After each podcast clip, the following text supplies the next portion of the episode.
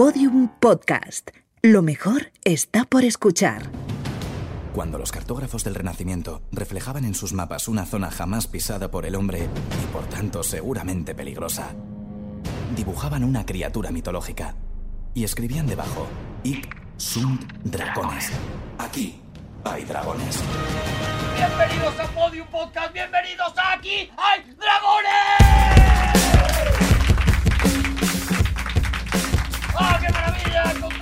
De nuevo y encontrarnos sobre todo con Juan Gómez Jurado.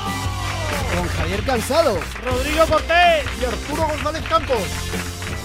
Ahora sí, ahora sí ha entrado. En el programa de la charla de las cositas, en el programa de los utensilios, en el programa de la, de la nada. Al final, porque es un poco esto lo que hacemos. Utensilio. En el programa de los utensilios. Voy a ir añadiéndole cosas, ¿vale? En el programa de la charla, el programa de las cosas, el programa de los utensilios. ¿Qué te parece?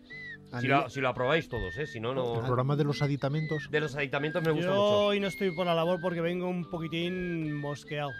Trae cara Javi, de indignado, sí, Javi. Javi, ¿eh? es que me estoy dando cuenta que estoy alejándome de la, de la, de la contemporaneidad, del momento histórico que vivimos. No me me estoy digas. alejando, pero corriendo además. No me Mira, digas. Venía en el metro y venían, mm, pues no sé, veníamos eh, como 14, 15 personas en el metro. En todos el vagón. en el vagón de metros y todos sentados y tal. Y de pronto miro, de eso que miro y veo el, todo el mundo con el móvil. Fíjate que generacionalmente es que me, me sentía marginado, todos con, todos con el móvil. Sí. Y de pronto veo al fondo un, un chaval que no tenía, no tenía móvil, ¿no? Sería pobre. Y entonces, bueno, escucha, una indignación, me acerco a él, digo, oye, ¿qué pasa? ¿No tienes móvil? Dice, sí, sí, es que lo tengo en el bolsillo. Digo, pues sácalo, coño, está todo el mundo ahí con, está con móvil y estás, qued- estás quedando como, ah, bueno, me fastidies, Claro, te no me fastidies. claro, claro. Y al chaval se ha, se ha avergonzado, ha sacado el móvil, se ha puesto a mirar cosas, en, a poner Que a lo Twitter. mejor no, no tenía nada que mirar ni nada, ¿no? Que ha estado mirando a lo O mejor que a lo mejor no se acordaba que tenía... los ajustes. que Pues no mal. Tú, por Javi. ejemplo, si te encuentras con alguien que está leyendo un libro, por ejemplo, de papel, también te Se lo cierra. ¿no? se lo Hombre, cierra. si todo el mundo está leyendo libros, digo, vale, pero si, si de pronto solo hay uno leyendo, digo, hombre, por Ah, lo Dios, que tú pides es coherencia dentro del mismo vagón. Vamos a ver, O esto sea, que es- todos estén lo que- haciendo lo que- una cosa. todo lo que solo sea. sea por estética. Imagínate en un ascensor, en un ascensor, imagínate que la gente se mirase, la gente en un Claro. ascensor tiene que mirar uno para arriba, otro para la izquierda, otro a la botonadura, otro fines así. Entonces Claro. eso es fundamental que cada uno esté haciéndose uno, fíjate, con, lo- con, el, con el- la coyuntura. ¿Te parece que podría ser, por ejemplo, hacer vagones temáticos en el metro? Uno de gente Oh. que mira el móvil, otro gente que lee libros electrónicos, otro que gente que va con una tablet, otro que... Otro de gente con pelucas de Navidad, por ejemplo, que, que- que ahora se ven mucho, con un si- gorro de ardilla. Escucha, y si no llevas, pues ala, pues no entres. Si no, si no es que te- no te ha tocado. Y luego no a lo nada. mejor un vagón neutro, el podríamos llamar el, el vagón mixto, donde pudiera entrar gente variopinta, pero Sin- solo un vagón. Sin ninguna característica. Vale. Una característica Gente determina- anodina. de- determinada. El vagón anodino. Compro. Uno de restos, uno, Com- uno de marginados, Compro. de, gente compro. que no... De perdedores. No, Compro. o de gente que a lo mejor no ha acertado, porque dice, no hay suficiente gente para personas vestidas de oso, por ejemplo. Pero Eso yo me he vestido de A oso mí hoy. me, me pasó una vez. O eh, lagarto. iba una vez en, en un vagón de metro, iba yo solo. Era Ujú. tarde, era por la noche. Ibas y- tú solo como al metro. No, no, iba en el vagón, yo solo. Tú solo. solo en el vagón. Yo solo en el vagón, Vale. completamente solo. Y entonces entraron unos chavales de otra nacionalidad, Ujú. eh, todos muy jóvenes, y todos traían unos calcetines eh, enrollados en la mano. Y en esos calcetines lle- se los llevaban eh, con cierta frecuencia a la nariz y los olían con fruición. Mira, no sé qué más vas a decir, pero no aclares la nacionalidad, No, por Juan. favor. Porque No. estás bordeando, estás bordeando la tarjeta. Estás Soy- ahí al, al bordecito Estás, de la estás xenofobia. una cosa muy peligrosa, sí. Soy consciente. Y, Y la xenofobia o te metes a fondo o no tiene ningún sentido. O O sea, quedar, quedar bordeando la xenofobia... A media xenofobia no O queremos. despejas la incógnita, o si no. el- lo que me sorprendió mucho es que yo no sabía por qué demonios se llevaban unos calcetines A la nariz. a la nariz. Y luego ya eh, descubrí con el paso del tiempo que lo que estaban haciendo esos chicos era esnifar pegamento. En el caso de que Javi Cansado hubiera estado en el vagón y me hubiera visto a mí sin esnifar pegamento, ¿me hubieras obligado a esnifar pegamento? Te hubiera afeado un poco la conducta, sí. No sé si obligarte, pero. Te lo habría recomendado. Hombre, Juan, te hazte uno con, los, con, la, con la diosa Gaya. Una bronca por no oler pegamento y otra por no ser de otra nacionalidad. Es que claro, es que, es que estabas provocando. No iba sumando cosas y... Y Ahí el que era de otra nacionalidad eras tú. Efectivamente, no hayas elegido mal. Oye, vamos ya con la, con la contienda, vamos a empezar el programa, arrancamos ya. Arrancamos ya con una nueva contienda de... A ver, A ver, hay tijera, hay papel, hay piedra. Ahora mismo, o sea, cada uno ha decidido Es que una cosa di- ¿Sabes diferente. qué pasa? Que he gritado piedra, cajón o talega. Y me, me he desconcentrado, perdonadme. Hay una tijera que la tiene Javier No, esto, Cansado. esto es empate. Rodrigo Cortés tiene papel. Es que y la, la hay una piedra, piedra de Juan machaca las tijeras de Javi que cortan mi papel que envuelve la mano de... Claro, aquí depende de en qué orden cuentes Por las dónde cosas. empieces, claro. Porque si empezamos por Javi, Javi cortaría tu papel. Y yo ya no podría envolver y tú nada. ya no podrías envolver nada. o Con lo lo podría cual, envolver dos veces. Realmente la pugna sería entre la piedra y, el, y la tijera. No me acabo de enterar con este juego. ¿Quién ha ganado al final entonces? Y si echamos una moneda al aire, y- No, porque somos tres. pues dos. Yo creo que ha ganado Javi. Yo creo que ha ganado Ya, Javi he porque ha sacado una tijera para mí eh, respetuosa. Vamos a viajar, vamos a viajar. Si, si empiezo yo, si empiezo yo, Sí. vamos a viajar en el espacio Sí. y en el tiempo.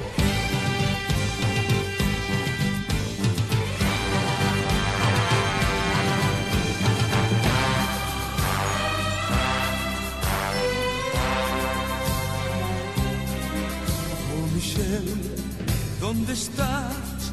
Yo no sé si tú recordarás. Javi A ver, Javi. está mirando como diciendo, ¿este es mi tema? A ver, Javi, tú me dijiste, tú me dijiste, eh, prepárame valses. ¿Tú crees que yo me iba a resistir a poner una de José Vélez? Escúchame, Arturo, voy a hablar de un magnicidio, tío. Para que un magnicidio. ¿Quieres que bailemos un vals?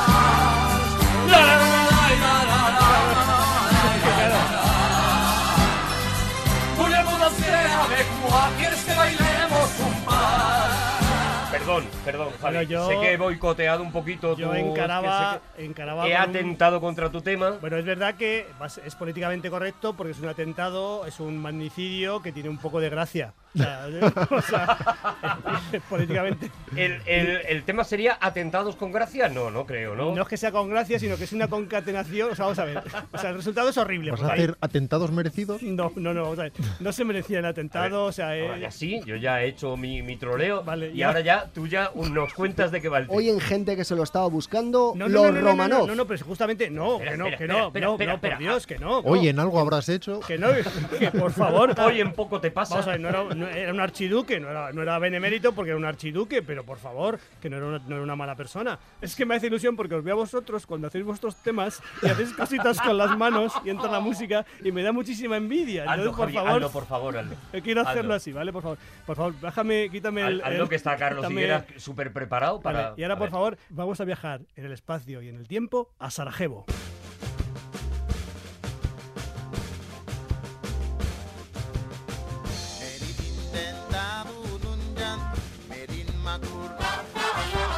Bueno, este es Arto Tumboyaxiyan, es armenio, no pega, pero bueno, está, es balcánico de algún modo, tiene que ver con esta música, ¿vale? Es de ve- 28 de junio de 1914, atentado a Francisco Fernando, el archiduque de Austria, que tiene lugar en Sarajevo y que da lugar, ya es un dato controvertido, pero es el casus belli para la Primera Guerra Mundial. Vale. Después del atentado este, al, al mes siguiente, eh, Austro-Hungría declara la guerra a Serbia, Serbia es aliado de Rusia, Rusia declara la guerra a Austro-Hungría, Austro-Hungría, Francia es alema- eh, Alemania es aliado de Austro-Hungría, declara la guerra a Rusia, Francia es aliado de Rusia, la guerra a Alemania, Inglaterra, es Reino Unido es eh, Está aliado. haciendo un resumen para gente que lo sabe, ¿no?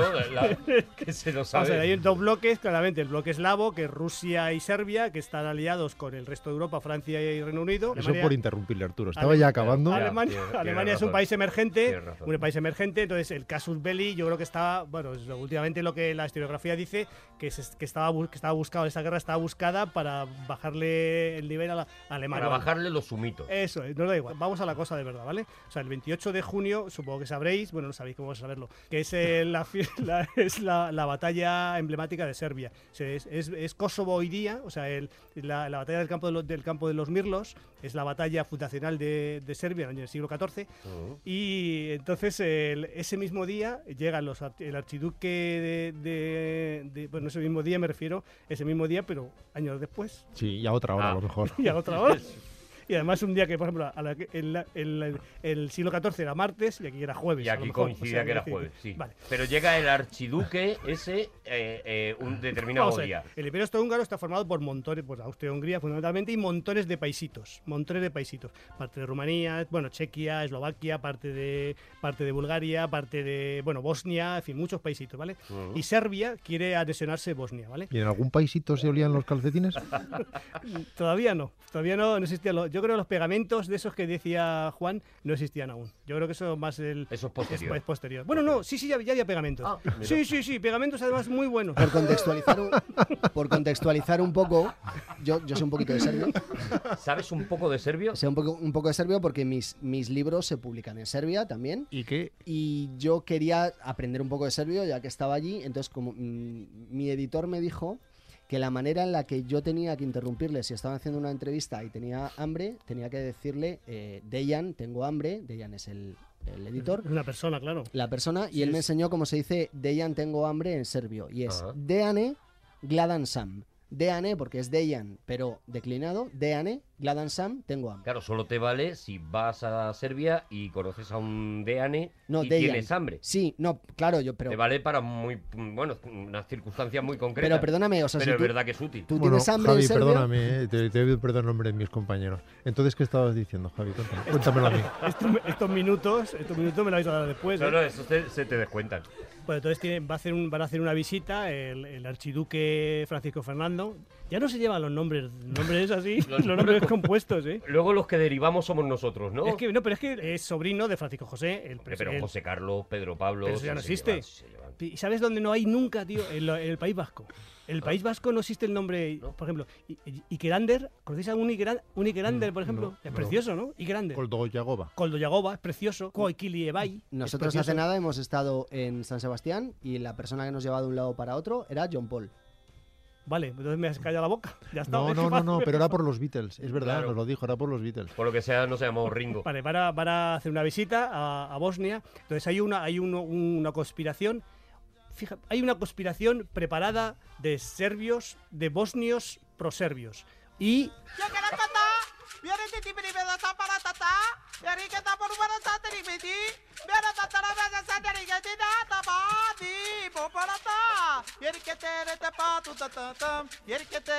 Vale, esto es la conspiración, ¿vale?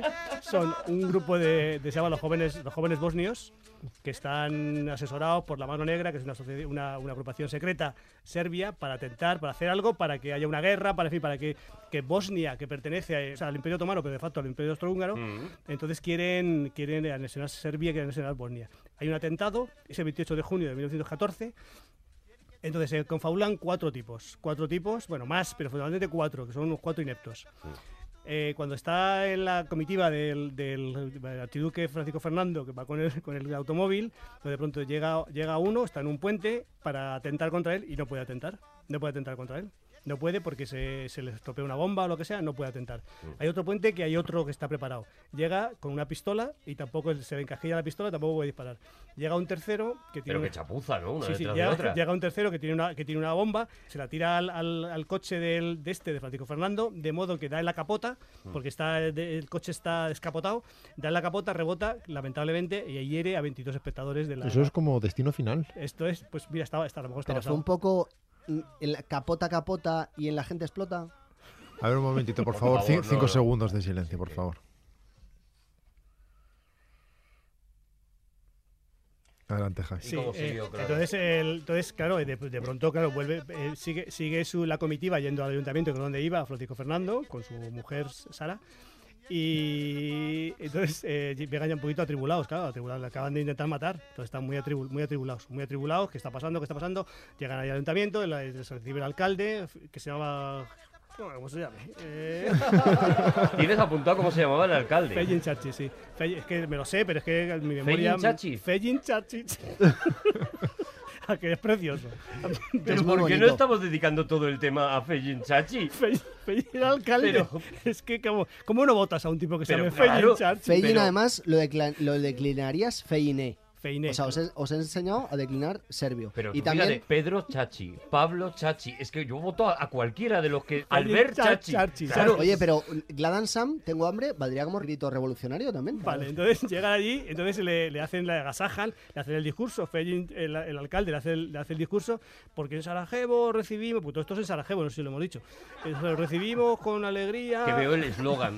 Sarajevo va Chachi. Claro, es que. Sí. que Os claro, que lo tienes todo a huevo. Francisco Fernando, os recibimos con alegría y con los brazos abiertos. Y entonces se mosquea y dice, joder, Corbados está abierto, me acabé de tirar una bomba. O sea, esto de entonces se mosquea mucho y su mujer le dice, cálmate, cálmate, no seas así. Deciden, deciden que el- volver a volver a casa, pero volver para, para, para que no haya más atentados, pero le dice, dice, fíjate qué, qué persona tan benemérita, dice Francisco Fernando, quiero ver, quiero ver a los heridos del atentado. Quiero ir al hospital a verlos. Fíjate qué, qué persona. Qué buena persona. Qué buena persona. Podía perfectamente haberse retirado a sus aposentos. Pues no, dice, voy a veros. Qué, qué buena persona. ¿Chachi fue con él? ¿Le acompañó o no? No, Yo, yo ahora mismo todo mi interés es- está en qué, ha- qué hace Chachi. Pejin Churchill no hace, no hace nada. Nada. Pero sin embargo sí que sí que va con ellos el, el, el- el- el gobernador militar, que es Oscar Potiore- Potiorek. Potiorek. No es lo mismo. No. Bueno, entonces, eh, fíjate qué cosa, voy a decir tan, tan, tan anecdótica. Y ahí no me mojo. Vuelven, eh, vuelven a para el hospital, y, pero al conductor no le dicen que han cambiado de recorrido. Freddy Churchill le dice, vete, no, váyase usted, es el archiduque, váyase Claro. usted a... Y dos. Pero dice, no, no, pero yo quiero ir a visitar a los enfermos, a los heridos del atentado. Y dice, ah, vale. Pero no se lo dice al conductor, entonces el conductor tenía en su cabeza el conductor. El conductor que, es él, Que sí, le sí. llamaremos él a partir de ahora. A partir de ahora, Siempre sí. que digamos él, es el conductor o chofer, ¿vale? O chofer, ¿vale? Ah, Él. Ahora me voy enterando. Vale, entonces él, claro, siguió su camino. Él tenía, él tenía, un- tenía una ruta trazada para ir a, pues, a, a- a repo- a la- a donde- el ayuntamiento, al, al- donde estaba el, el- el presi- el presidente. el- y entonces en el camino resulta que se, se equivoca, va, va- va por, su, por su calle y le dice Potio, Potiorek, le dice, que no es por aquí, que no es por aquí, él, él, que en- no es por aquí. En serbio, en serbio sería Izgubili Ismo. Izgubili Ismo. Izgubili Osmo. Izgubili Osmo. Y dice, "Ah, pero claro, pero a mí no me, nadie me ha dicho nada. Entonces le dicen que se pare, que, que dé la vuelta. Entonces que es un coche del siglo del siglo- principio- Coche del siglo XI. Es un coche no tenía dirección asistida, claro. los- de los primeros prim- coches. de los primeros coches. Un cochazo, pero de los primeros. Claro. Entonces tiene, han de- para dar marcha atrás tiene que pararse. Bueno, un lío. Y en ese momento sale de una, de una tienda de ultramarinos, de una tienda, sale de comerse un sándwich Ah. el, el asesino. Tenía- ¿Todavía no? Todavía no. sale- Todavía no es asesino. No, no. Es protoasesino. El que será. Sí. Pero es que no, no quiero decir él, porque él quiero dejárselo solo para el chofer. Claro, es que él es el chofer, no liemos. Un asesino que devendrá en... as- No, una persona que devendrá en asesino. ¿vale? Eso es. Sale de comerse un sándwich de pastrami con pepino, Seguro que entró en la tienda y dijo, tengo hambre. ¿Cómo se dice eso? Gladan Sam. Eso Gladan es. Sam. Diane, ¿no? ¿Cómo es? Deane. Deane, y si no se llama Deane, allá cada uno, ¿no? Entonces sale y en ese momento se da cuenta que es el cuarto, es el cuarto confabulado para atentar contra Francisco Fernando y se ve que lo tiene, y lo, tiene ahí. A huevo. Lo tiene ahí. Y entonces el, el tipo tiene una pistola, una pistola mm, de calibre, pues el menor, o sea, como de juguete, un 22. Dice, ¿qué hago? ¿Qué hago? ¿Qué hago? Tengo- ¿Me acabo el tengo, sándwich? claro, el sándwich lo primero, ¿no? ¿Mato? ¿Qué hago? De dos disparos, de una pistola prácticamente de juguete, de dos disparos, se carga a la, pre- a la a- no es archiduquesa, a la duquesa y al archiduque. Los mata a los dos. Muere casi instantáneamente ella, casi instantáneamente, y él muere a los 10 minutos. Y él, se, famosa la frase que dice, ¡ay, me muero, me muero! Que en- Que en serbio es ya unrem. Ya un ren. Bueno, es este me muero. sería en alemán, porque es, es, este- es austriaco. Da igual, estamos en Serbia y lo Vale. decimos en Serbia. Y al final, bueno, eh, pues como siempre, es eh, lo que decía al principio. Entonces, a raíz de esto, eh, Austria, Austria-Hungría quiere, el Imperio Austrohúngaro quiere, quiere investigar el asesinato. Eh, le pide unas cosas tre- tremendas a Serbia, entre ellas que quiere ser la, poli- la policía austria- austriaca que investigue en Serbia. Dice Serbia que eso es imposible, que es su, su- su- su país. Entonces se niegan a las condiciones que plantea Austria-Hungría. Se va y- calentando la cosa, ¿no? y entonces al mes siguiente declara la guerra Austro-Hungría a Serbia. Y esta, este suceso tan, tan, tan, en fin, no, no es cómico porque es la- hay muerte, pero es algo tan, tan, todos los, todos los, conf- los confabulados tenían una cápsula de, de veneno, de, de cianuro, y todos no les funcionó ninguno, todos se quisieron suicidar y no pudieron. De hecho, hay, hay uno, hay un no, les, imbécil, no les iba el cianuro. el de la, el de la, el de la, el de la, el Se de la le bomba. perló el cianuro. El que tira la bomba y que choca y hiere a ve- a 20, a 20 espectadores eh, o 20 que, que estaban por allí, resulta que se come el cianuro, el cianuro está en mal estado. Fíjate, para que un veneno esté en mal Fíjate estado. para que te caduque. no le hace Pero esto lo, lo dejó Rodrigo claro en el primer. Aquí hay dragones. ¿Qué ocurre cuando un veneno está caducado? Pues no le ¿Es hace, bueno no le hace efecto y dice, me van a, me van a, me van a perseguir. dice, pues me, me- me suicido. Y dice, no sé nadar, me tiro al río. es, verano y se tira al río que tiene 30 centímetros de, de profundidad. entonces Se hacía aguadillas a sí mismo, pero no hay ni aún así, ¿no? le- y le cogen. Y fijaos qué cosa tan curiosa que res- res- res- resuelvo, voy a resolver. Fijaos, el, el, de los, lo- todos los, los 12, 14 detenidos son ajusticiados, son ahorcados, creo que cuatro.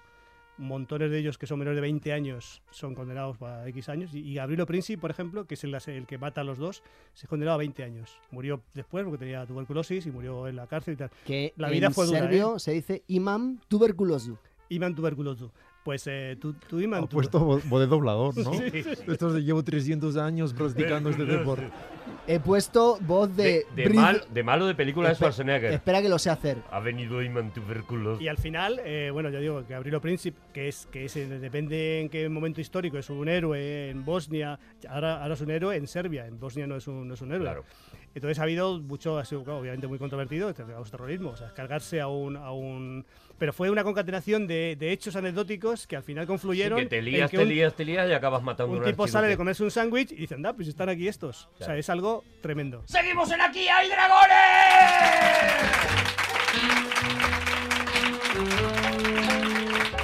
Ay, bueno, pues eh, yo, a mí me deja muy loco la historia de Pedro Pablo. este, Gladan justo. Sam. Y ahora tendríamos que poner sobre la mesa nuevas armas.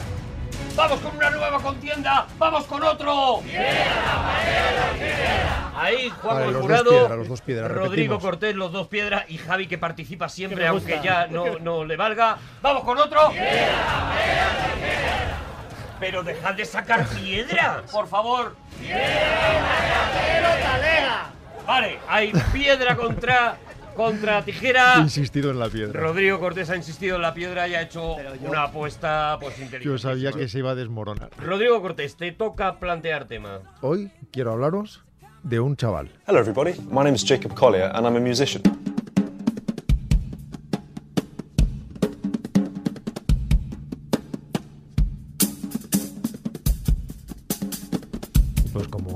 Muchacho ha dicho, es Jacob Collier y es un músico. ¿Percusionista quizá o no? O... Es prácticamente todo lo que se te pueda ocurrir. Ahora mismo está tocando las percusiones, efectivamente, pero usando solamente las manos, sin usar baquetas ni nada parecido. Qué manaza tiene, ¿no? Uf. Lo que va haciendo es loops y los deja sonando y se cambia de instrumento y sigue tocando otra cosa y lo va incorporando a, lo que va sonando antes, eh, él solito, él solito con su mecanismo. Ahora habla- hablaremos un poquito más de él.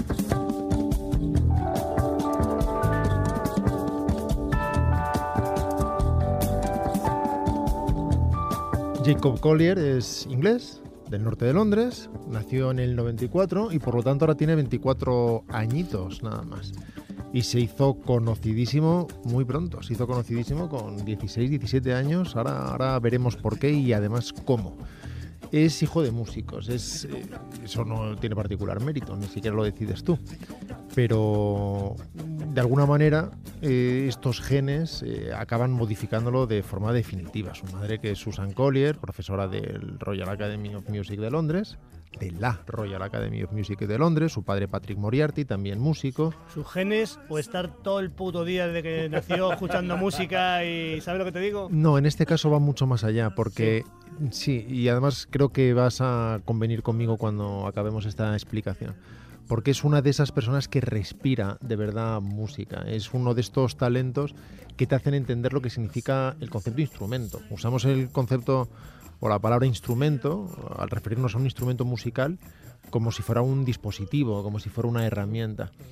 Y en su caso es simplemente es el instrumento a través del cual él se expresa. Elige cualquiera de los instrumentos, los toca absolutamente todos, y lo que suceda en su mente, lo que suceda en sus emociones, se filtra a través de un instrumento y sale convertido en música de una forma pasmosamente sencilla. Efectivamente, con su familia cantaban corales de Bach de la forma más natural del mundo en familia, así es como se divertían. Incluso fue un niño actor, curiosamente, con el nombre de Jacob Moriarty antes de adoptar el apellido de su madre y es radicalmente autodidacta. Él eh, ha hecho jazz, a capela, groove, folk, música electrónica, clásica, gospel, soul, improvisación y además hace un uso a menudo extremo de eso que él ha dado a llamar la rearmonización. Fascinating rhythm, you got me on the go. Fascinating rhythm, I'm on a. The neighbors want to know why I always shake it just like a flivver. Each morning I get up with a song to find out work has been done. Yo tengo una pregunta para Rodrigo y para la gente que no sabemos de música, yo creo que, lo vamos a agradecer en casa. Eh, es que hablamos de músicos como si una persona que sabe música pudiera saberlo todo o pudiera interpretarlo todo. Me gusta mucho que Rodrigo haya dicho instrumento. Aquí en este caso sería como el teclado para un escritor, la música fluye a través de él, hasta aquí lo estoy entendiendo bien, pero no eso es el caso de todo el mundo, ¿no? Por ejemplo, hay gente que solo es guitarrista y que en su vida se va a poner delante de un piano. Es el caso de, la- de hecho no es el caso de casi nadie, de prácticamente nadie. E incluso mucha gente puede dominar un instrumento musical de una forma técnica y ser más o menos ducho en él y leer partituras o aprender determinadas eh, músicas eh, de forma memorística y ser capaz de repetirlas, pero fluir de esa manera tan natural como quien respira es algo que pueden hacer muy pocos. Y con la naturalidad prácticamente insultante de este chaval, nadie. Es alguien absolutamente acomplejante. ¿Está cantando él? ¿Es, es solo él? Está cantando él todas las veces. Qué asco le estoy cogiendo, qué asco le estoy cogiendo a Jacob Collier. Y además ni siquiera lo hace todo a capela. Escuchemos, por ejemplo, cómo toca aquí la melódica.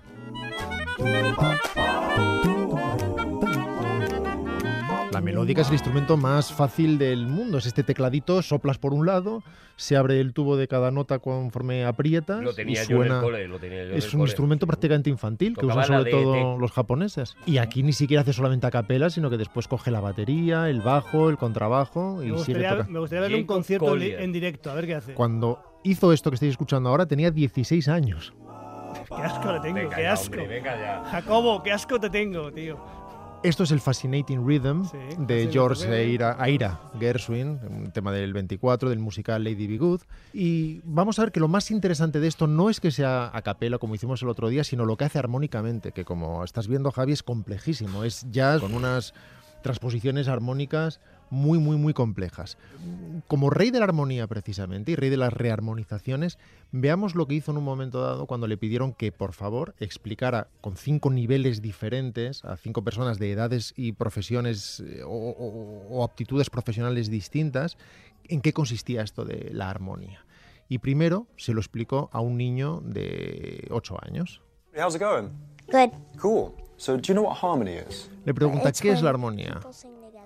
Y él dice, cuando la gente canta junta y suena bien, dice, correcto. ¿Conoces Amazing Grace? La melodía es sencilla.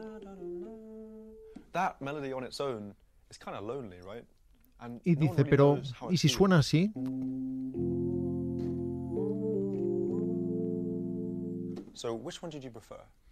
¿Cuál prefieres? Dice la segunda.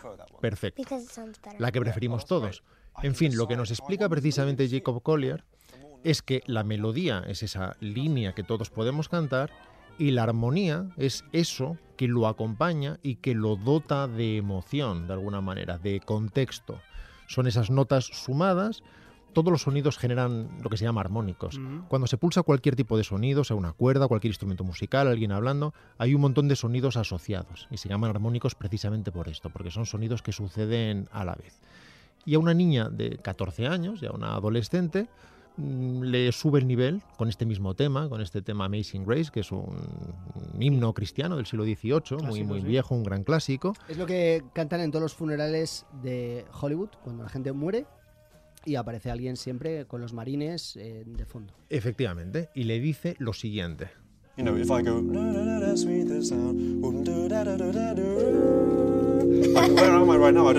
¿Veis? Empieza a modificar las armonías de una forma extraña, inesperada, como hace a menudo el jazz.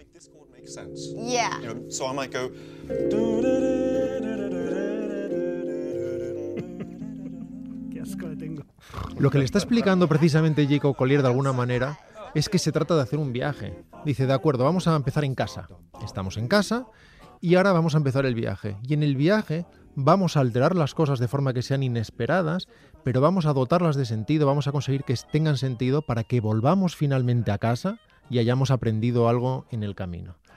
Con este mismo tema, Le con está explicando el jazz, ¿no? Le está Le explicando, la- el jazz, le está explicando el concepto de armonía, lo está explicando además con el paralelo de la emoción, ya que él considera que es a través de la armonía que dota de emociones a la música, y a un estudiante ya más curtidito, un guitarrista de 18, 19 años, eh, universitario, eh, le hace pasar al siguiente nivel. Let's play this tune Amazing Grace. Let's play it in its simplest form. Toquemos Yeah, so Amazing gonna start Grace de la forma más simple posible. El otro le sugiere un Fa. Y es el chaval el que está tocando la guitarra mientras le acompaña Jacob.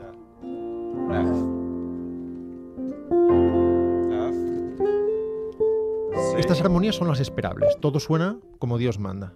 Dice, vamos a hacerlo un poquito más interesante. Vuelve a tocar y vamos a jugar con las armonías. Añadamos colores. Un poco más de imaginación. let's do it.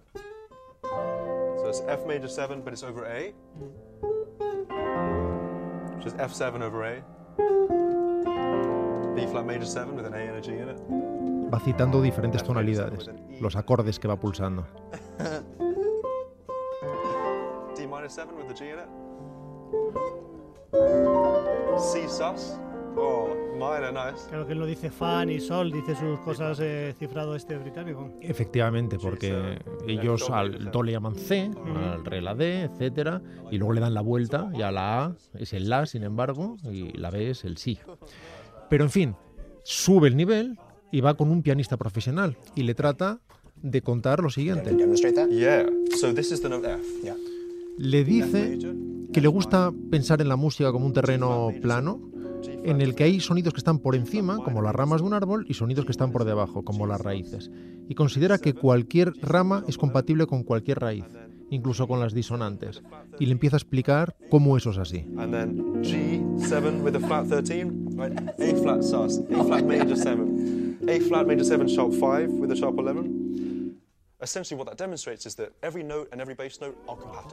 Bien, lo que le dice es esencialmente se trata de demostrar que toda nota y toda nota base son compatibles.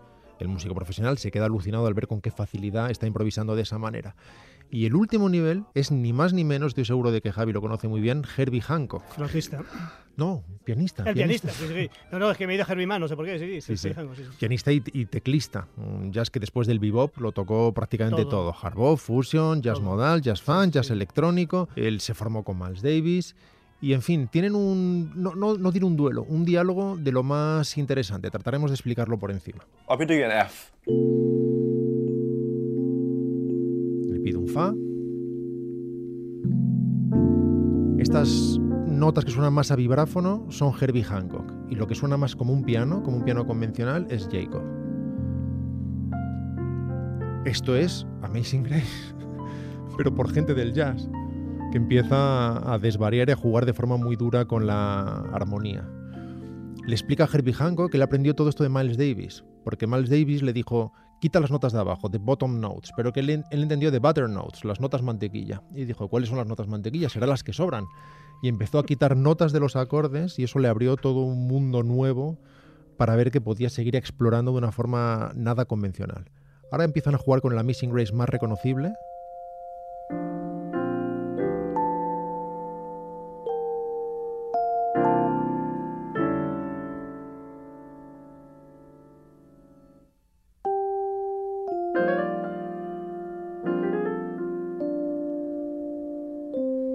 todo esto empezó con este niño de 7 años y ya vemos a dónde hemos llegado con este nivel. Este chaval, que se hacía los vídeos grabándose a sí mismo, rearmonizándose una y mil veces, añadiendo su cabeza 15 veces en el propio vídeo que él mismo montaba, con instrumentos que él había aprendido, con armonizaciones que había aprendido de forma autodidacta y que posproducía él solo en su cuarto, llamó la atención del mismísimo Quincy Jones, el productor de Michael Jackson, por ejemplo, y un productor Sinatra mítico también. de Sinatra, un- probablemente el, el- el productor musical más legendario Hay de la un historia. concierto de su, creo que es el, octa- el 80 cumpleaños en directo, que es im- impresionante. Pasa todo su repertorio, todos los artistas que ha tocado, Al Jarreau, todo maravilloso, lo recomiendo. Espectacular. Y precisamente por su capacidad de armonizar cuando tenía 16 años, insisto. Y se le ocurrió una determinada chulería, que es pedirle a la gente que por YouTube le mandara cosas cantadas y que él se las armonizaba.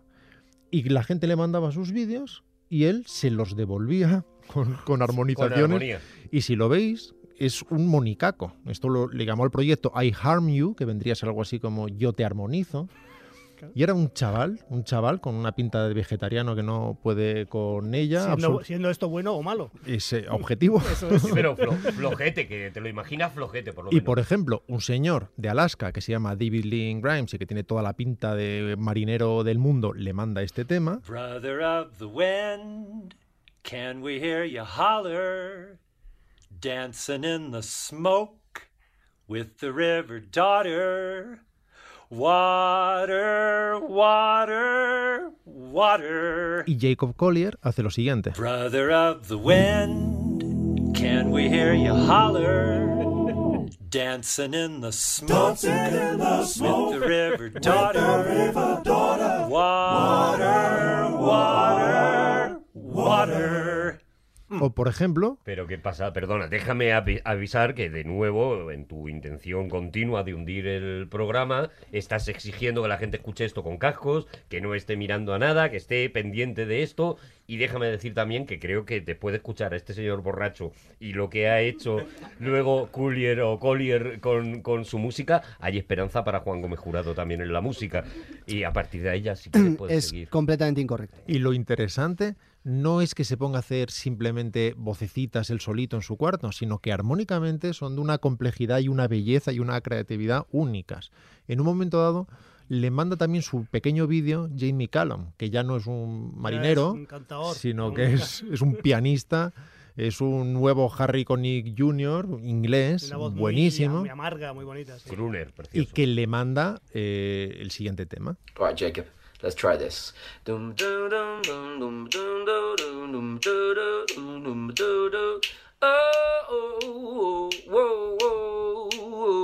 Jacob lo escucha, se lo prepara, se va a su cuarto, se hace los vídeos doblándose 15 veces y le devuelve lo siguiente.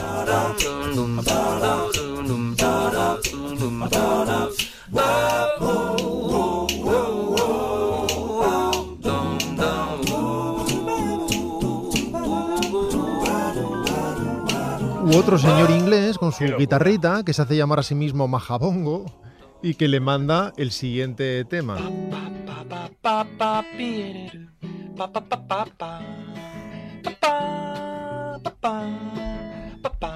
Este podría ser yo pasando la rumba.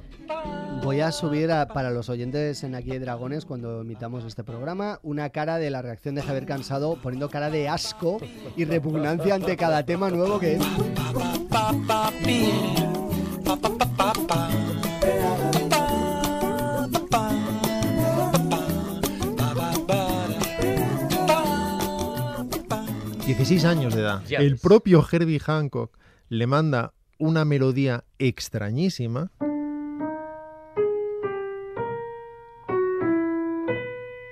Intervalos extraños. Esto es mala leche, ¿eh? Esto es ir a pillarle, ¿eh? Esto es ir a pillarle, ¿eh? Y de hecho, cuando acaba de hacer su melodía, que dice que viene no sabe de dónde, le dice rara, ¿verdad? Me gustaría ver qué eres capaz de hacer con esto. Y se ríe. No parece fácil, ¿no? no, ¿dónde meten mano ahí? Sí. Strange, right? But I wonder what you're gonna do with that. Vamos allá.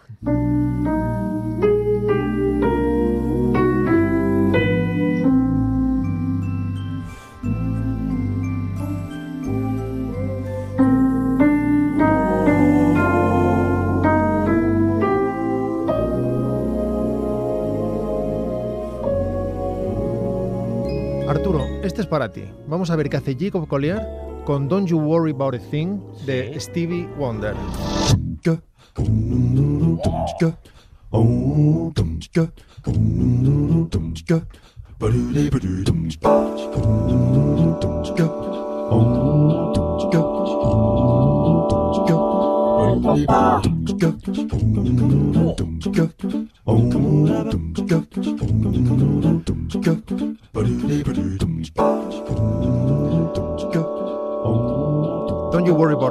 Álbum Inner Visions del 73, Quiero a Soul este hombre, Puro de Stevie este Wonder.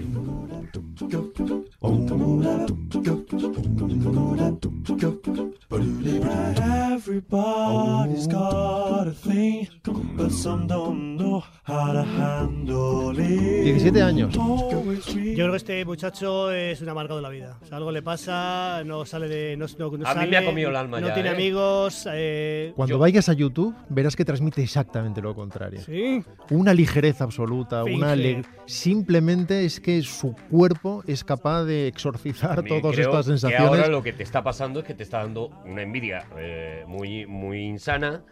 Tú también eres hijo de músicos, lo has contado muchas veces, y a lo Mira, mejor tú eh, no has recibido genéticamente, y a lo mejor lo que estás No es nada. volcando rencor eh, sobre la mesa de aquí hay dragones, creo. Mira, ¿eh, el que crea que este hombre es grave, este, esta vez se lo vamos a dedicar a Juan. Ah. Le va a gustar mucho, lo va a reconocer inmediatamente. Mm. Pero aparte de lo divertido que resulte, porque inicialmente además lo hace solo con voces, pensad en las armonías. Daos cuenta de que desde un punto de vista jazzístico está jugando muy duro, de forma creativa. Suéltalo.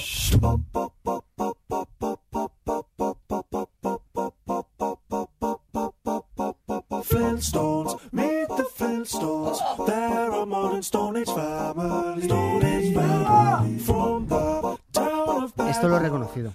El coyote, ¿no? Let's ride Eso es de hace 15 días, Javi. Flintstones. Esto le dio su primer Grammy, porque este monicaco tiene ya dos Grammys. Perdón, este niño, niñato, tiene ya dos Grammys. Tiene ya dos Mira, Grammys y los que le pocos quedan. son, a mí me tiene conquistado. Y aquí se pone a rearmonizar los Picapiedra, la mítica serie de los 60, con música en este caso de Hoyt Cartin y letra de Joseph Barbera y de William Hanna.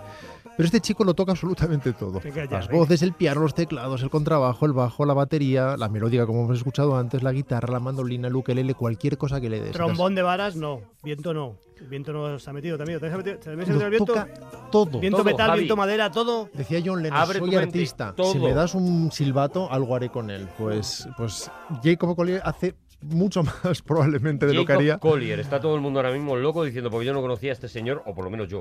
Este tema del- de Flintstones acabó directamente en el primer álbum suyo, paradójicamente menos interesante que verle en directo, por lo menos de momento, porque tiene muchísima vida por delante, que se llamaba precisamente In My Room, haciendo referencia No. al yo me lo guiso, yo me lo Su universo. como. Pero, por ejemplo, con el piano es absolutamente único y no siempre busca la complejidad. Le das un piano, casi siempre un Yamaha, o yo diría que siempre que le he visto es con un Yamaha, y empieza a improvisar de una forma muy suave y sencilla.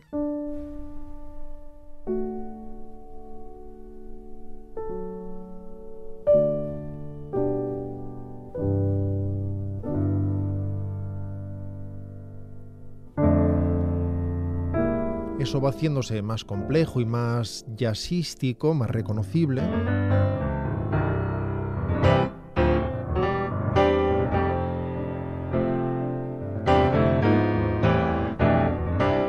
Derivando en una cascada de notas descendentes.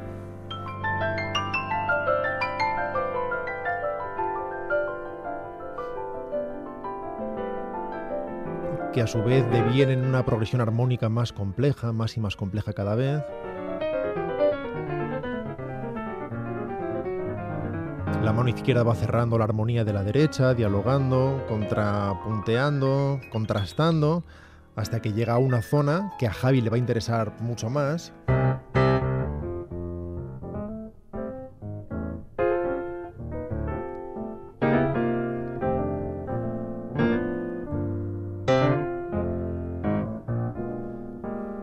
Pero le das un teclado y le saca un sonido setentero y empieza a modularlo y a hacer glissandos y conseguir algo tan funky, tan lleno de ritmo como sucede en este show en directo.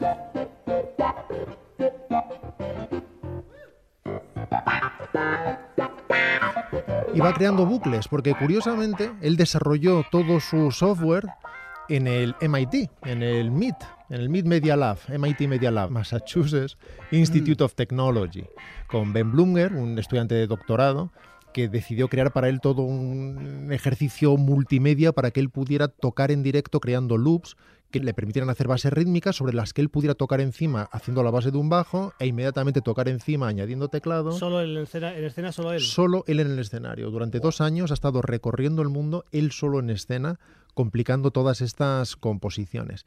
Pero fijaos lo que hace, por ejemplo, en este tema que también Arturo va a reconocer enseguida y que enseguida vamos a describir.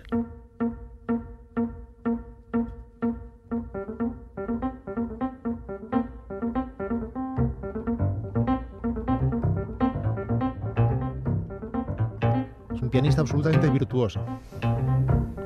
Aquí está tocando con un disclavier de Yamaha, que digamos que son como las gramolas, pues un disclavier es un piano acústico perfecto, pero que puede programarse. Tiene sensores, tanto de movimiento como de presión, y si tú tocas encima, puede grabar lo que tú estás haciendo y después repetirlo.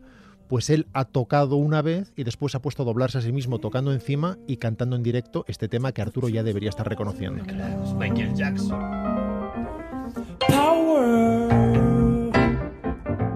Is the force the valve makes it happen. Ask no question now. So get closer to my body now. Es increíble porque respeta vocalmente la canción, pero lo que hay por debajo de piano es una auténtica locura. Es pura creatividad. Coge un tema de Love the Wall, producido precisamente por Quincy Quincy Jones, Jones, sí. del 79, el primer gran tema de Michael Jackson que él lo hace revelarse como autor además de cantante y lo convierte en este delirio cuando ya tenía la provectísima edad de 23 años. 23 años, ya, ya- Be- bebe, por lo menos Ya bebe. era un señor. Bebe. Este chaval bebe, bebe, de beber, bebe. No Ya tiene, había no tiene pelo. aspecto. No bebe, no, no el pegamento este famoso, nada. O sea, no Mira, tiene un- a los 23 años, a esa edad me... Ya sabéis. En fin, Jacob Collier, que toca de esta manera, si lo veis en YouTube, lo buscáis, vais a encontrar infinidad de vídeos que os van a deslumbrar, porque además tiene un rollo increíble que os transmite toda la bonomía del mundo y las ganas de vivir del mundo, te lo puedo asegurar, y que supera curiosamente a lo que hace en su álbum, que aún no es tan interesante porque la parte compositiva es la que exige tal vez en ocasiones otra maduración. Eh, una cosa es el, el virtuoso, a quien le das una guitarra o le das un piano y es capaz de hacer cualquier cosa, y otra cosa luego es el que inventa esa cosa única que ya se ha madurado con el tiempo y que tiene una sonoridad especial que ya no solamente es virguera, sino única. Y que va a conseguir sin ninguna duda, porque él es un músico de verdad, él no es un atleta de los dedos y más, es un verdadero músico. Y de hecho vamos a escuchar un tema que no sería el con el que en principio deberíamos vender a, a un genio, porque es infinitamente más sencillo. Pero precisamente por eso vamos a descubrir que lo que tiene es una enorme sensibilidad y cómo es capaz de hacer cosas precisamente en el concierto que se llamaba The Prom a Quincy Jones, un concierto de homenaje, en el que él se sienta muy tranquilamente con su ropa relajada de mangas anchas ante una señora orquesta de gente trajeada. Deja que las cuerdas simplemente vayan creando poco a poco una atmósfera sin ningún tipo de virtuosismo, ya lo veréis. Es un tema de In My Room precisamente, pero orquestado a posteriori para esta actuación en directo. Se sienta delante de una celesta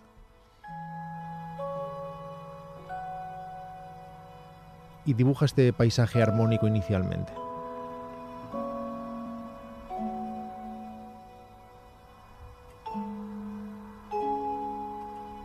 Vamos a escuchar un tema muy sencillo que se llama In the Real Early Morning y os aseguro, sin embargo, que se os va a ir quedando dentro y ya veréis cómo mañana lo estáis silbando sin saber por qué.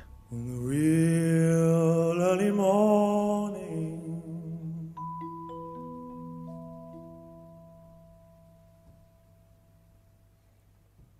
With the sun slowly rising,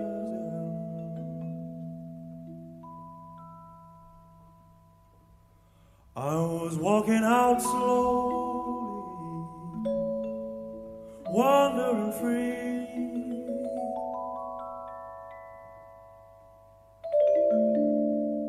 cambia la armonía.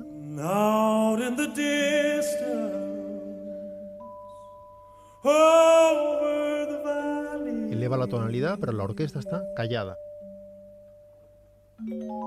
I saw an old friend waiting for me,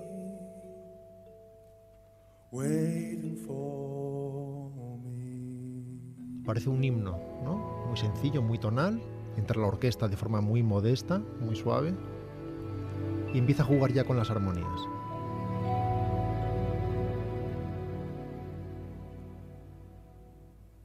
She was a young girl. She was an old soul, old soul. As fair as the ocean.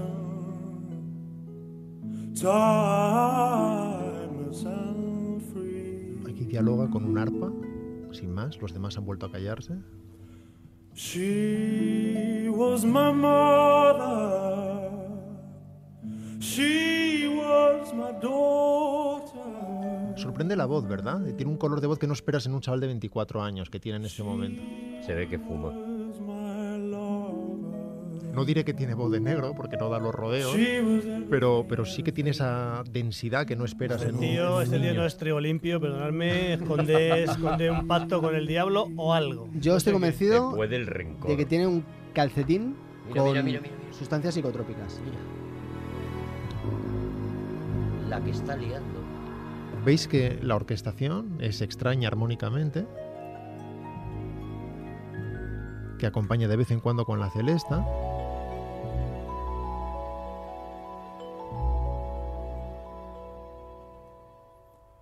I said, It's been such a long time.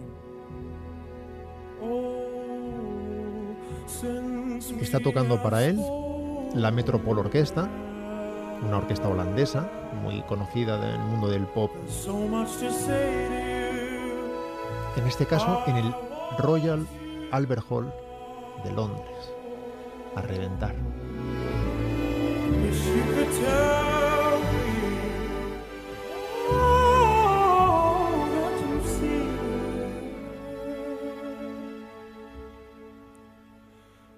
But.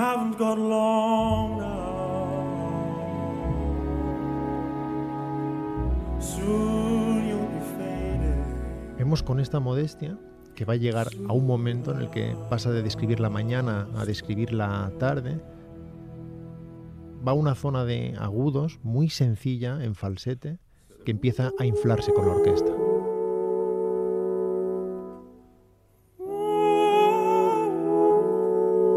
Esos metales suaves armonizando.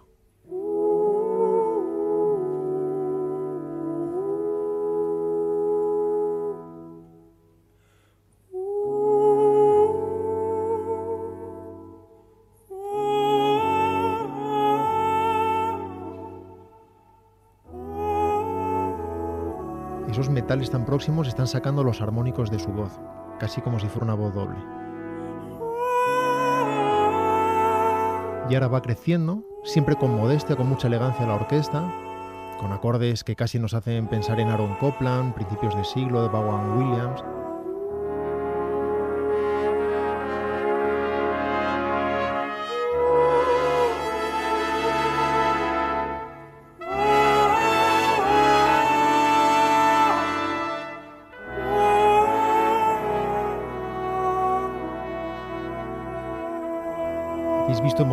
Cómo ha hecho crecer la canción.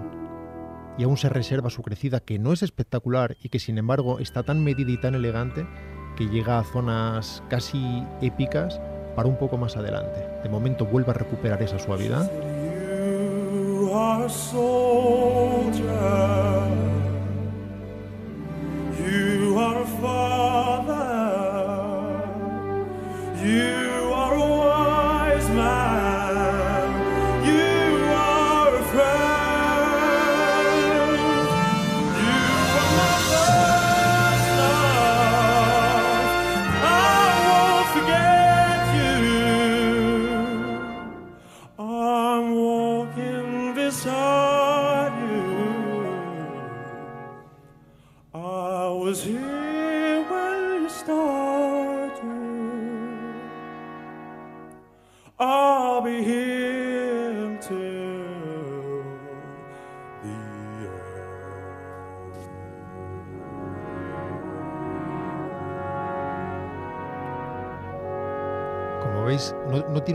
Prodigiosa voz. Así como es un virtuoso con los instrumentos, su voz no es virtuosa.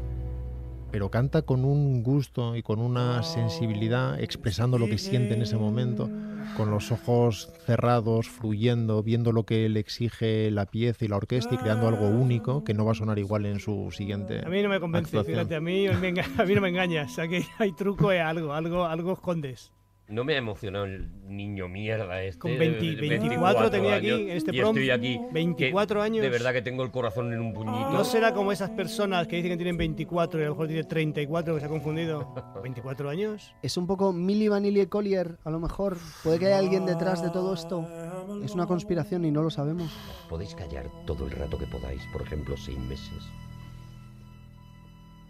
She isn't beside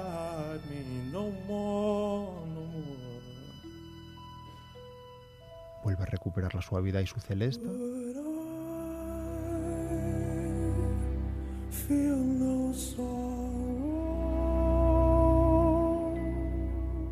Y concluye con un acorde que no cierra, que da la impresión de que invitaría a proseguir el tema.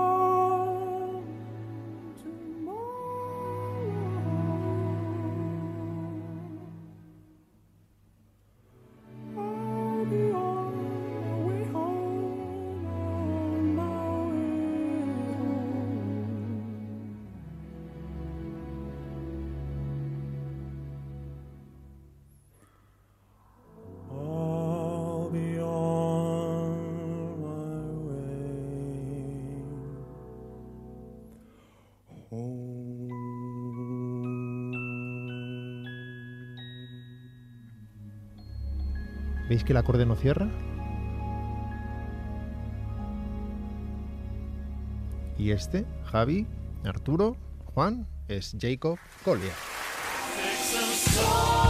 Madre que lo A mí me, me gusta Yo- más cuando hace churu Madre churu. que Cuando hace lo churu parió. churu, cuando hace churu churu, cuando me gusta a Con mí. churu churu sí. Churu churu churu. Cuando le Yo sé mandas- una cosa. le mandas- Sé, que la celesta es lo de Harry Potter. Tu, tu, Mira, esto tu, es tu, cuando tu, hace churu. Mira esto. Churu, ru, ru, ru, ru, eso me gusta. Pero cuando se pone así finolis, por favor. El churu churu es de los 70, es de tu época. Envidioso soy, de verdad, ¿eh? Yo, Sois- yo conozco el caso, bueno, supongo que lo conoceréis, del pianista de Chucho Valdés, que es hijo de Bebo Valdés y es padre de Chuchito Valdés, eso me encanta. Maravilla. Bebo Valdés, Chucho Valdés, todos pianistas.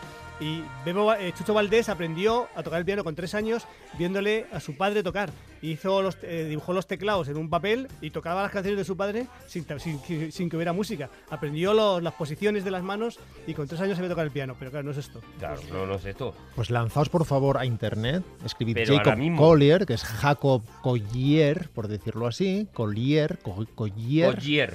Veréis infinidad de vídeos y veréis que muy por encima de ser un prodigio, de ser un virtuoso, es un verdadero artista, un músico con verdadera sensibilidad, una proyección imparable y vais a alucinar. Por favor, lanzaos a Twitter y nos comentáis qué opináis. Yo lo conocía, pero no quería decir nada para no. pa- para que la sorpresa. ¡Seguimos en Aquí hay dragones!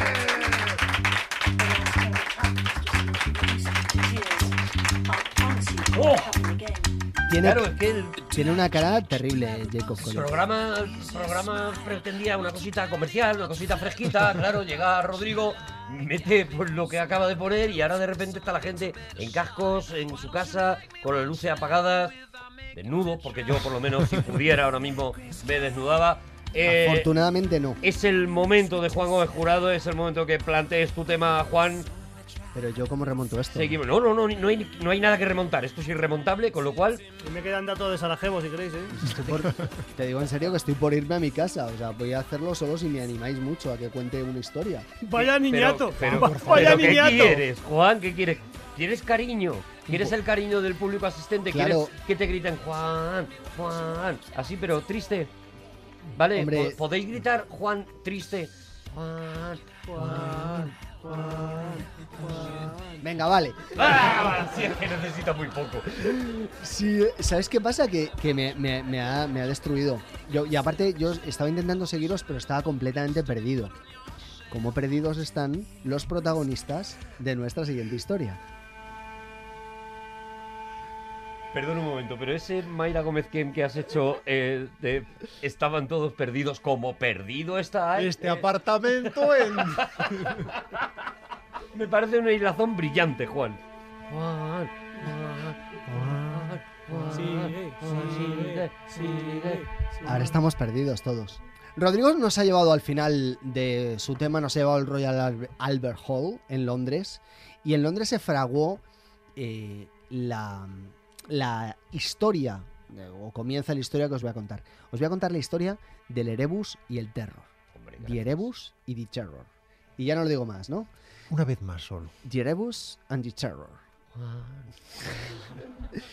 ¿Qué son estos dos, eh, el Erebus y el Terror? Eh, son dos barcos, son dos barcos de la Marina eh, Británica.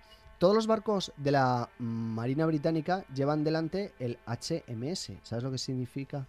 Eh, His Majesty Service, ¿no? O algo así. Sí. Os voy a hablar de estos dos barcos. Eran el orgullo de la Royal Navy. Mm. Y eran las dos naves que había escogido el capitán Franklin para explorar el último paso del noroeste, que era la ruta marítima que bordea Norteamérica a través del Ártico. Franklin, Franklin, Franklin. Franklin, eh, menos mal que no os escuchó, él, él era un explorador avezado, él había recorrido el mundo entero, lo que pasa es que era tremendamente anciano cuando emprende este viaje, tenía ya 59 años. Ya ves, Jacob Collier ha sacado ya 12 discos. Y esa edad no iba a jugar a su favor. En estos momentos era muy importante para los británicos encontrar una ruta a través del Ártico para ser capaces de rodear Norteamérica y alcanzar el Pacífico sin necesidad de llegar, por ejemplo, al estrecho de Panamá. Que además, Javi, tú recuerdas perfectamente que estabas en aquella época cuando Teddy Roosevelt cava el estrecho de Panamá. Y si yo estaba, no, no estaba, pero sé- estaba allí, estaba, físicamente estaba allí, en el canal de Panamá, sí, sí que he estado. Pero no, no, no quieres No, parar. quiere hacer un chiste Ah, que soy de que eres mayor. muy mayor. sí. Mayor que Franklin soy, sí. Sí, ahí- ahí, podías haber tirado por No ahí, teníamos estrecho de Panamá, eh, costaba mucho doblar el Cabo de Hornos. La idea era intentar Por alcanzar arriba. el Pacífico por la parte de arriba. ¿Qué ocurre? Que por la parte de arriba, a pesar de que es, efectivamente hay un paso, es un paso que no se sabía por dónde era y que además estaba con el- Fresco, había el, fresquito. inconveniente de es- que es el Ártico, con lo cual hay mucho hielo. Con una rebequita. Pero eh, los británicos en esa época estaban muy venidos arriba, eh, tenían el imperio británico, tenían muchísimo poderío, tenían poderío social, tenían poderío económico, aplastaban a todo país que ¿Hablamos de qué, de qué año? se... Apros- 1845. Imperio británico ahí No, muy ¿no? en todo su apogeo. ¿Cuántos asnos había en esa...? Pues no tengo el dato, pero en España habría por los mil asnos sí que habría, ¿eh? 62.000 asnos había en 1966, así que supongo que tendría que haber muchos más, Más, más. en 1845. O eso nos has contado antes, igual nos has mentido, no lo sé. Antes, hace 15 días. Bueno, el Erebus y el Terror estaban tripulados por 128 personas y ambos barcos juntos, porque los barcos en, la- en aquellas expediciones iban juntos, habían navegado con muchísimo éxito por el Antártico y habían descubierto, ojo, la barrera de hielo de Ross. Esto es muy importante. ¿Qué ocurre? Lo habían hecho en el Antártico. ¿En qué se diferencian el Ártico y el Antártico? Uno es un mar rodeado de hielo, el otro es hielo. Eh, Rodeado de mar.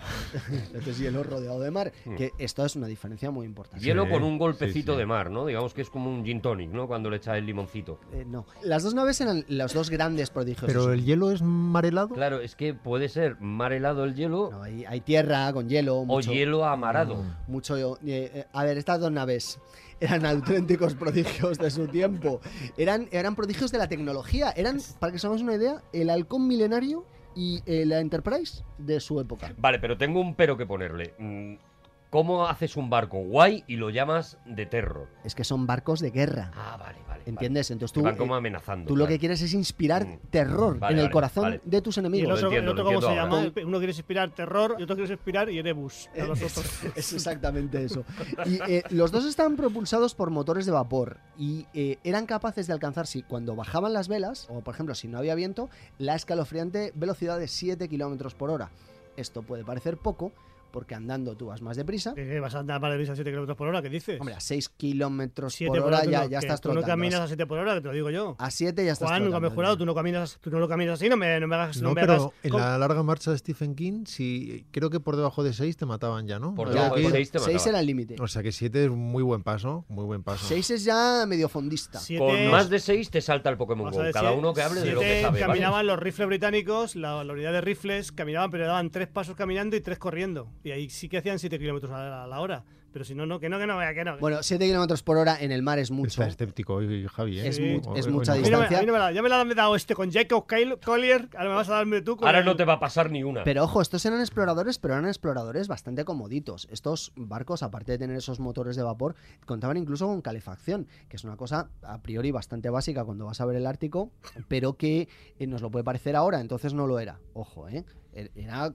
os Un insisto. lujazo, un No, lujazo. no, no, esto era, vamos. Bueno, ¿qué tenían eh, estos barcos? Aparte de esas 128 personas, la calefacción, los motores de 7 kilómetros por hora, además se habían mm, eh, metido mil libros. Esto diréis, ¿para qué? Para hacerlos arder si hace mucho frío. Claro. También. Bueno, ¿Para qué van a servir si no? el barco es casi todo de madera. combustible ¿Tenías tenía. pulserita del All Inclusive? Y es las 128 personas eh, significa que había muchas mentes que había que manejar y esas mentes necesitaban eh, algún tipo de distracción. ¿Había un mago por la noche? Había instrumentos musicales, había un- unas cantidades muy pequeñas, muy bajas de alcohol que había que racionar entre la tripulación, porque es tripulación, por tanto borrachos, y mil libros. Los libros eran importantes porque mantenían la salud y el ánimo, la salud mental y el ánimo teóricamente elevados. ¿Hacían una versión regulera del Rey León por la noche antes de la cena? Llegaron a hacerlo, de hecho. Para los niños. Llegaron a interpretar obras de teatro cuando ya se vieron muy mal y esto, esto fue lo que les acabó salvando la vida. Pero atención, porque aquí viene el problema. Llevaban un montón de cosas, pero llevaban también más de- o- comida enlatada para tres años, más de 5.000 latas. Pero, claro, las latas no las habían elegido bien. No había anchoas. ¿Tenía motorismo que No, es que eran latas que estaban llenas de comida. Pero-. Vaya por Bu- Dios. buena idea. Para tres años, teóricamente. Hasta ahí bien. Pero Teori- Teóricamente la expedición debería, debería durar entre nueve meses y un año y medio, con lo cual dicen, pues Tres el doble. Tres años, vamos, vamos. Vamos Habían mirado sobra. todos los- todas las fechas de caducidad. ¿Berberechos había? No, había, eh, eran sobre todo comida enlatada que tenía carne. ¿Era de abre fácil o era, de, de llave? Fabada litoral, ¿había algo? Aquí está la clave. Me digas. No me digas. Aquí está la clave. Porque las latas las tenía que suministrar un señor que ha pasado tristemente a la historia como un gentuza. Se llamaba Goldner. Y Goldner eh, ocurre que eh, in- in- suministra la comida, pero las latas las cierra con plomo. Y lo hace a todo correr de manera que el plomo se acaba filtrando. ¿Has dicho de apellido Collier? ¿Has dicho? Collier Goldner. Era, era una, eran dos familias que se habían casado. Vale. Y el plomo se filtra dentro. A este señor le encargan cerrar las latas. O sea, lo único que tiene que hacer Pero a ver, esto es muy fácil. Hay un contrato. Washinger es. un No, la contrato. fabrica, la fabrica y las, y las, y las cierra. Un todo. contrato, a diferencia de aquí en España, que los contratos se suministran a dedo, este señor es el mejor postor. Has hecho daño, Juan, has hecho daño. Eso ha dicho de que España has hecho daño. has hecho ¿Cuánto dinero eh, cuesta eh, suministrarnos 8.000 latas? La cierra con plomo, el plomo se mete dentro de Se mete de la dentro. lata, y el plomo tiene Ya una característica un poquito compleja, es que es venenoso. ¿No es bueno? No es bueno. Esa Yo habría manera, apostado todo a que era bueno. No, porque si no las madres te dirían come lentejas que tienen mucho plomo. No lo el hierro, sin embargo, es buenísimo. Todo el hierro échalo donde tú quieras. ¿Qué ocurre Eso con- No pasa nada. ¿Qué ocurre con las latas? A Las, mí de pequeño me, me dejaban jugar con Blenda. Las latas al principio no se nota que están, que están mal porque al- las, cuando tú partes de Inglaterra, tú te diriges hacia eh, tu objetivo y al principio vas consumiendo la comida fresca, por razones obvias. Normal. Y entonces van consumiendo pues la, la carne todavía que, que habían sacado en salazón, es decir, la- las cosas más sencillas. Ellos llegan hasta, llegan hasta Disco Bay sin que haya ni un solo incidente, nada absolutamente problemático. Estamos ahora Disco mismo... Bay. Disco Bay es un sitio de copas, ¿no? Es la tierra natal de Collier. Llegamos a Disco Bay. Disco Bay está en la, Fiesta de la espuma. en la costa occidental de Gro- Fiesta del plomo. en la costa occidental de Groenlandia. No hay mucha animación. Hay pingüinos, hay tres o cuatro cabañas solitarias y mugrientas Ujú. Y hay un pequeño puerto de mar. Y es prácticamente el único punto que queda en aquella época antes de ad- ad- adentrarte en lo desconocido. Que lo llamaran Disco Bay con K, no con C. Mejor. Yo creo- Mejor más macarra. No, será un nombre de allí, de los Inuits. ¿Ahí- ¿Había Inuits ahí también o no? Llegamos a Disco Bay y de repente allí, de esos 128, hay 5. A mí me pasa con Terry Pratchett, ¿eh? que cada vez que me hablan de Mundo Disco, siempre pienso que hay ofertas también. Sí, me lo voy a pedir a Mundo Disco. Eh, eh, con Mundo Disco ni esto, ¿eh? Paran en Disco Bay porque Paran en dicen, Disco Bay. ya a partir de aquí todo esto es campo. Bueno, ahora ¿No? que lo pienso, Disco Bay también suena a, a tienda de que te voy a vender 3x4. También. Sí, lo, también. lo piensas ahora, Juan. Llegan a Disco Bay y hay cinco señores que, que por diversos motivos dicen, pues yo me voy a bajar aquí. Os recuerdo que eran todos soldados, ¿eh?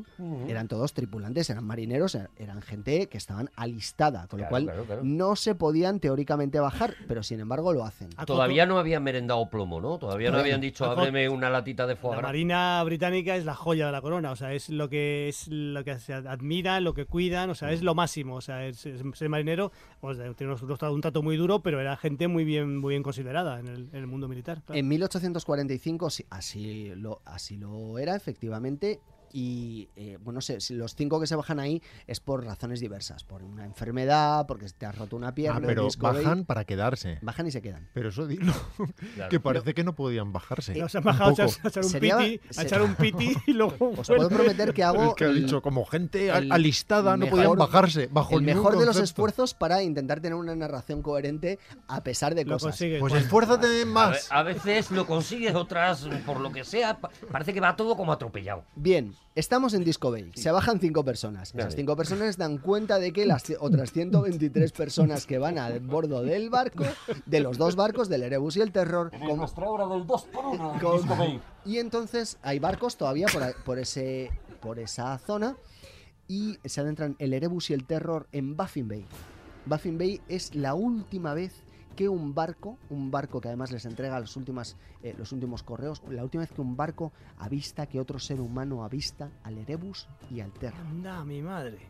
O sea, que es una historia dramática, entonces. No va a acabar bien. El barco les manda el correo, lo hacen como se hace normalmente con- entre los barcos, se manda un bote, el bote lleva las cartas, los señores cogen las cartas en- que van en un saco, se abren las cartas, se mandan unas cartas en dirección A lo que es el correo. Los capitanes se comunican por el megáfono gritándose, como en Capitanes Intrépidos, que, Ujú. cos- película que recordaréis. Ay, mi pescadito, deja de llorar. Ay, mi pescadito, no llores ya más. Y ya no se vuelve a saber de ellos. Hacen un Spencer Tracy al final de Capitanes Intrépidos. Tenéis que ver la cara de Javi ahora.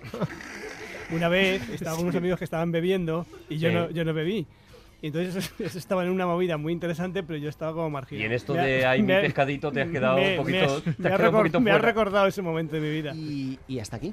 No volvemos a saber nada más de estas ¿Pero qué personas. hipótesis barajamos? Ahora es lo, cuando te lo voy a contar. Ah, Ah, vale, pero vale. dejado- me había dejado Ahora mismo estamos en el punto del misterio. Había Ahora dejado- mismo. O sea, dejado- ese barco Yo yo tengo una pregunta. Se desvanecen. De los cinco que bajaron en Disco Bay, ¿quién ganó en camiseta mojada? Dos expediciones oficiales se envían al Ártico y otras muchas no oficiales. Atención, ¿por qué?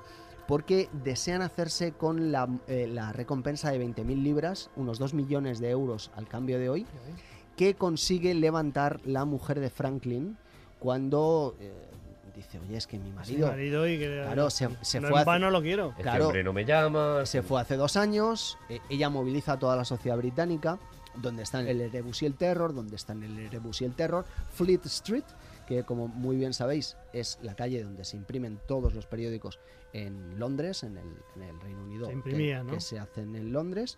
Todo Fleet Street está revolucionado pidiendo dónde están el Erebus y el Terror, lo dicen en inglés. Sí, sí, sí, sí. A ver si ahora va a ser que el Erebus. ¿Has no a. Eh, oye, está ver por aquí. no vamos a encontrar el Está por ahí el terror. Pero ¿A no- qué hora abre Disco al, Bay? al fin- al final, el gobierno, el parlamento, se pone del lado de la esposa de Franklin después de dos años. Los, los parlamentarios ingleses que tienen la Cámara de los Comunes y la de los Lores son gente muy de- va muy despacio A de menos de siete. Nada, no, perdona. En la larga marcha los habían matado. y ofrecen esa recompensa y, y mandan dos expediciones oficiales y ya os digo otras 13 no oficiales. 15 barcos intentan eh, alcanzar eh, el punto por el que habían desaparecido ellos y saber por Ba- Baffin Bay y saber qué es lo que había pasado con esta gente que desaparece en julio de 1845. Teóricamente el único mes bueno en el que tú deberías poder cruzar por ahí, claro. Claro, Julio. Extraordinariamente frío, vientos huracanados, nieve, hielo. Siempre, siempre que vas a hacer algo que es importante para el ser, para el ser humano, tiene que venir los vientos huracanados y es la puta naturaleza, de verdad. ¿Cómo os gusta? Pero cuando llueve, mira bien que os metéis en casa. y encuentran restos sueltos, restos que identifican como pertenecientes al Erebus y al Terror y el testimonio de salvajes, o lo que ellos llaman salvajes, esquimales. ¿Ves? Los inuit, que Los inuit, antes, claro. los, inuit, los inuit que estaban allí y estaban allí viendo pasar a aquellos guiris diciendo, ¿dónde van estos? Gente Claro, cada que están acostumbrados a sobrevivir, sobrevivir en el hielo, eh, matando focas. Les daban unos flyers cuando pasaban a lo mejor.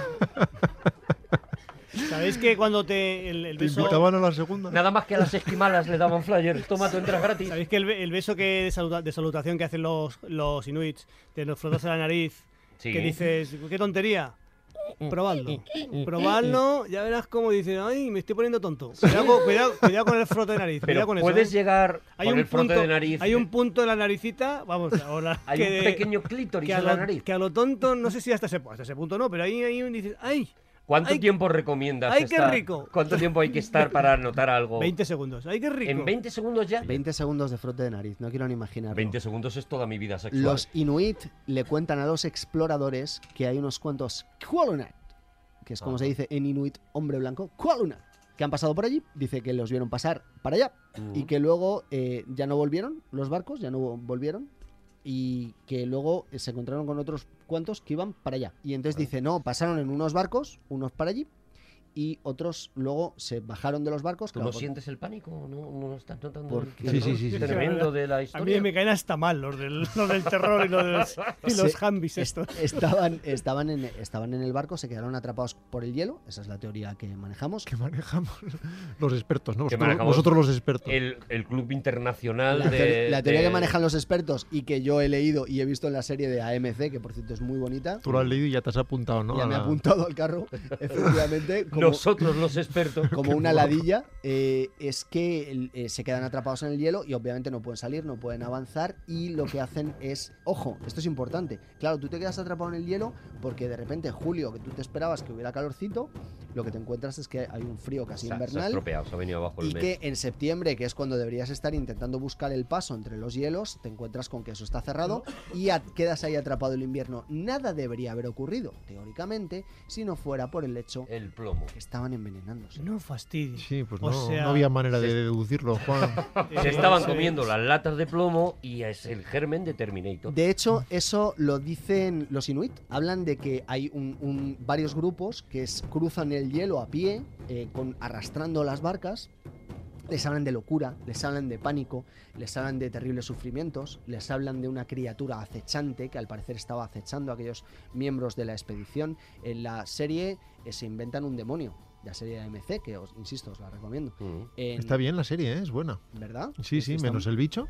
Está muy bien rodada, este- exacto, excepto que se inventan una criatura. Está muy bien rodada, muy bien escrita, muy bien fotografiada, es muy elegante, está muy bien de narrativa y, y un bicho de mierda, francamente. Que es básicamente un oso polar con espolones a los lados y no tiene Pero sentido. además, hecho como que le faltan muchas capas de render todavía. Y, y además que tampoco entiendes cómo ruedan también esas esos planos de supuesto bajo el agua. Hay una escena absolutamente asombrosa que es el momento en el que eh, se desciende por primera vez para intentar ver cuánta cantidad de hielo hay alrededor del casco del Erebus y del Terror. ¿Te acuerdas, Rodrigo, cuando bajan a ese a ese buzo, podríamos Sí, me gusta todo, no me gusta del todo. bicho. y están, es- es- de verdad, esas escenas debajo del agua preciosas. Mm. Bueno, entonces a Franklin le, le canonizan. Le dicen, este señor es un héroe, ha muerto por Inglaterra. Así que ya no busquéis más. Claro, no le tienen ni que poner una estatua. Ponen Pero- al propio Franklin. No, porque no la han encontrado. Pero, pero su búsqueda es una cruzada nacional, a pesar de que eh, el gobierno retira la recompensa, pero todo el mundo dice, pues vamos a ir a buscar a Franklin. Entonces cada cierto tiempo se organizaban una, una expedición de motivados que, Iban decían- como en la playa con los eh, buscametales estos que que pasaban, buscando a Franklin. hacían, eh, hacían parada en disco. A ver si le pitaba, decían, no, es una moneda. Iban hacían- con un imán muy grande. Hacían parada en Disco Bay. Si de desde aquí tuviéramos un imán muy grande, muy grande y lo sacáramos por la ventana, ¿podríamos llegar a Franklin? Eh, el Disco Bay crece, eh, se multiplica hasta 17 veces su tamaño solo por los- la gente que va a buscar a Franklin. Ahora es nuestra pista El 7. misterio continúa hasta 1981, y- porque a- de repente aparece Owen Beatty, nada que ver con Warren Beatty, que es un antropólogo canadiense que eh, él recorre a pie la distancia ¿A qué velocidad? a más de 7 kilómetros por Cinco hora. huevos de Pokémon, explotó. eh, llega hasta Lancaster Sound, que es donde finalmente se Lancaster Sound también La bastante bien. Lancaster Sound también mola. Bueno, ahora que lo Nos decís, tomamos Lancaster Sound. algo en Lancaster Sound